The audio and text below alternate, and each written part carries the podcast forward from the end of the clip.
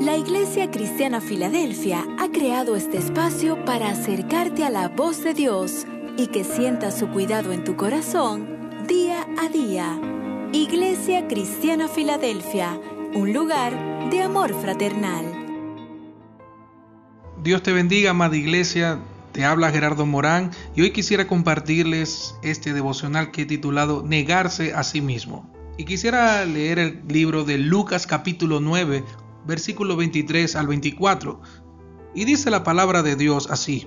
Y decía a todos, aquí está hablando Jesús, si alguno quiere venir en pos de mí, niéguese a sí mismo, tome su cruz cada día y sígame. Porque todo el que quiera salvar su vida, la perderá. Y todo el que pierda su vida por causa de mí, este la salvará. Que el Señor bendiga su palabra. Hermanos, en la actualidad el mundo nos eh, está como que vendiendo, y aún hasta los jóvenes, mayores, niños, a todos, le está vendiendo como que la idea de, este, de esta vida es que tú complazcas tus pasiones que tú hagas lo que a ti te provoque y como tú te sientas. Si nosotros vemos por encima, no hace falta estudiar a profundidad, eh, estos movimientos progresistas como eh, eh, los que son pro aborto, matrimonio igualitario, hasta la, pedofilia, aquellos que se dicen que no tienen ni género, según ellos.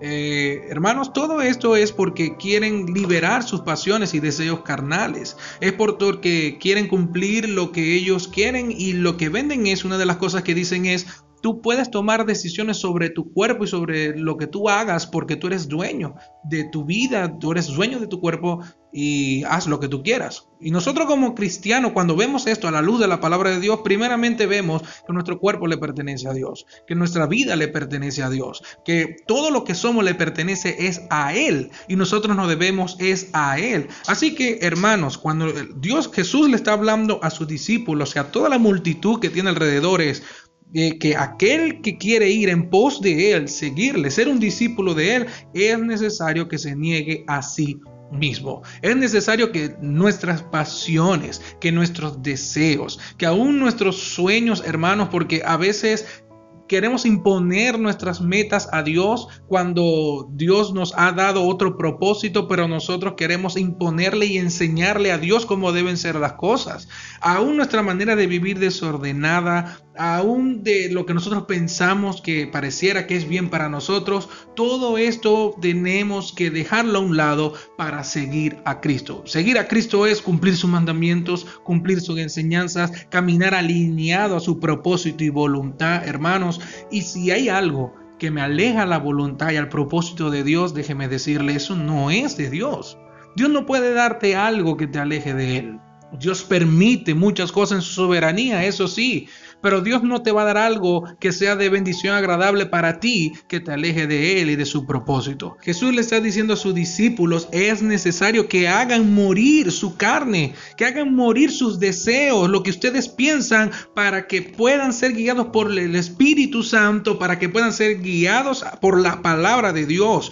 Él está diciendo, tome su cruz cada día. Y me gusta que le dice que esto es una lucha diaria, es todos los días. Esto no es un evangelio triunfalista como lo venden muchas personas solamente por comercio, de que ven a Cristo y se acaban tus problemas, ven a Cristo y, hazte un campeón y vencerás y harás lo que tú quieras, mis hermanos. No, eh, Jesús les estaba hablando claro que tendríamos aflicciones. Jesús no disfrazó la realidad del evangelio. Van a pasar por pruebas, van a pasar por tribulaciones, es necesario que esta lucha espiritual que siempre van a tener entre los deseos de su carne y lo que en verdad deben de hacer en el espíritu, la tendrán día tras día. Pero hermano, niégate a ti mismo. Jesús nos dice, niégate a ti mismo, a tus deseos, a, lo que tú quieres, para que tomes tu cruz, sacrifícalo, mata aquello, sacrifica lo que te aleja de mí, sométete a la autoridad de Dios, mata lo que sustituye el puesto de Dios, matemos lo que quita el puesto de Dios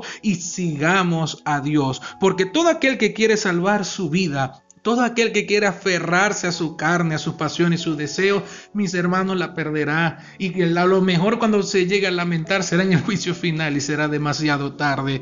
Pero todo aquel que pierda su vida por la causa de Jesús, todo aquel que abrace la cruz, que siga a Cristo, no con tristeza, no porque me imponga este, una organización de que yo no, no, es que yo no hago esto porque, soy, porque es que la iglesia me lo prohíbe. No, no, no, yo no hago esto, no, es que no peco porque ninguno somos perfectos. Mientras estemos en esta carne vamos a seguir pecando, pero yo evito el pecado, yo no coqueteo con el pecado porque yo quiero agradar a Dios, porque amo a Dios, porque Él lo dio todo por mí, porque yo quiero seguirle porque quiero agradarle, porque quiero ser un sacrificio vivo que haga morir todos los días las obras de la carne por medio de su palabra del Espíritu Santo y porque soy un hijo agradecido. Hermanos, todo aquel que pierde su vida por causa del Señor, éste la salvará.